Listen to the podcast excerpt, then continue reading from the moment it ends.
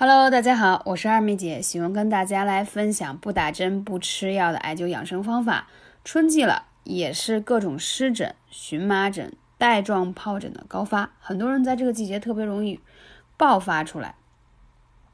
那为什么在春季这种情况会比较多呢？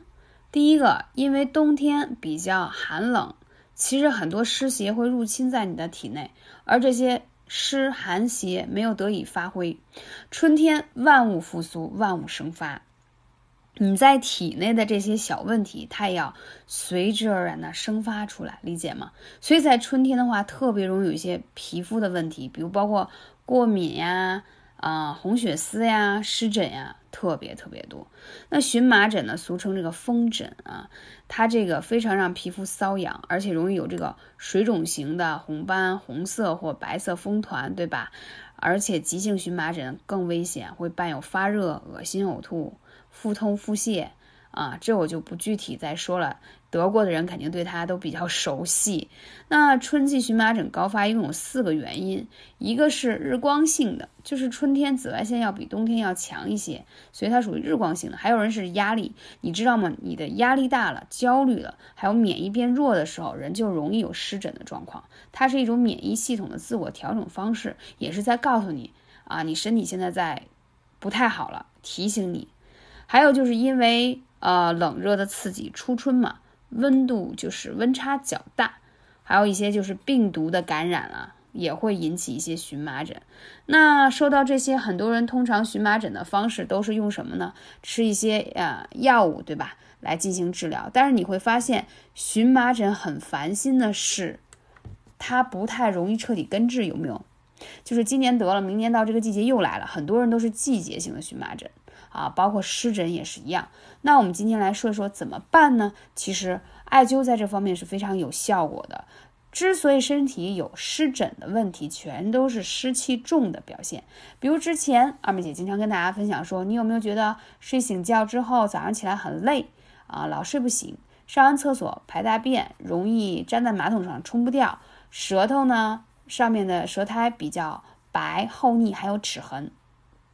这些都说明你有湿气啊，湿气还挺明显的，所以你不要不在意平时这些嗯小问题，它都是在暗示你的身体内在的问题。那日子久了，它就不仅仅说是让你觉得累呀，或或者是舌苔的问题了，它。发出来以后，表现的形式就会出现像湿疹、荨麻疹的问题。那我们可以用艾灸的方式来彻底来告别这些湿气，来给你调整一下。首先，我们说一下，在手上有一个是尺泽穴啊，对于祛湿啊、治疗荨麻疹非常有效。我之前的话指导过一个宝妈的孩子，儿子大概有六岁吧，然后突然间就给我拍照片过来让我看，两个胳膊。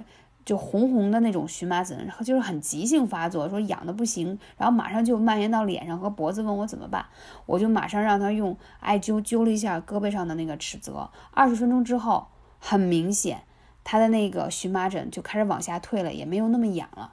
还有一个穴位在你的腿上，丰隆穴啊，丰隆穴也是祛湿特别好的穴位，还有承山穴，这两个穴位都在腿上，丰隆跟承山祛湿。啊，还要去痰湿，包括你经常如果咳嗽，老觉得有痰咳不出来，其实都是一些湿气的表现。那这两个穴位也是非常的赞。同时，我还想加一个穴位，让大家一定平时就要用起来，尤其是春天，神阙肚脐这个穴位也是祛湿的大穴。其实所有的湿气跟你的脾胃有很大的关系，首先是跟你的饮食有关，少吃甜的。啊，还有一些辛辣刺激、味道重的，还有生冷的都少吃，因为这些食物本身都会产生湿气。第二一个呢，就是脾胃消化吸收，嗯，能力弱的，这个湿浊之气代谢不出去。他就要找地方找个出口发出来，所以说我们说这个肚脐神阙穴就是可以健脾养胃一个特别直接的穴位，可以加速的你这些体内的湿气代谢不出去。所以有些人在灸过肚脐这个穴位之后，发现哎怎么有水泡啊，然后周围有点红红痒痒了。对，因为如果你不用艾灸的方式把湿气发出来，那它同样也会长到别的地方去，呃让你长湿疹啊或者荨麻疹。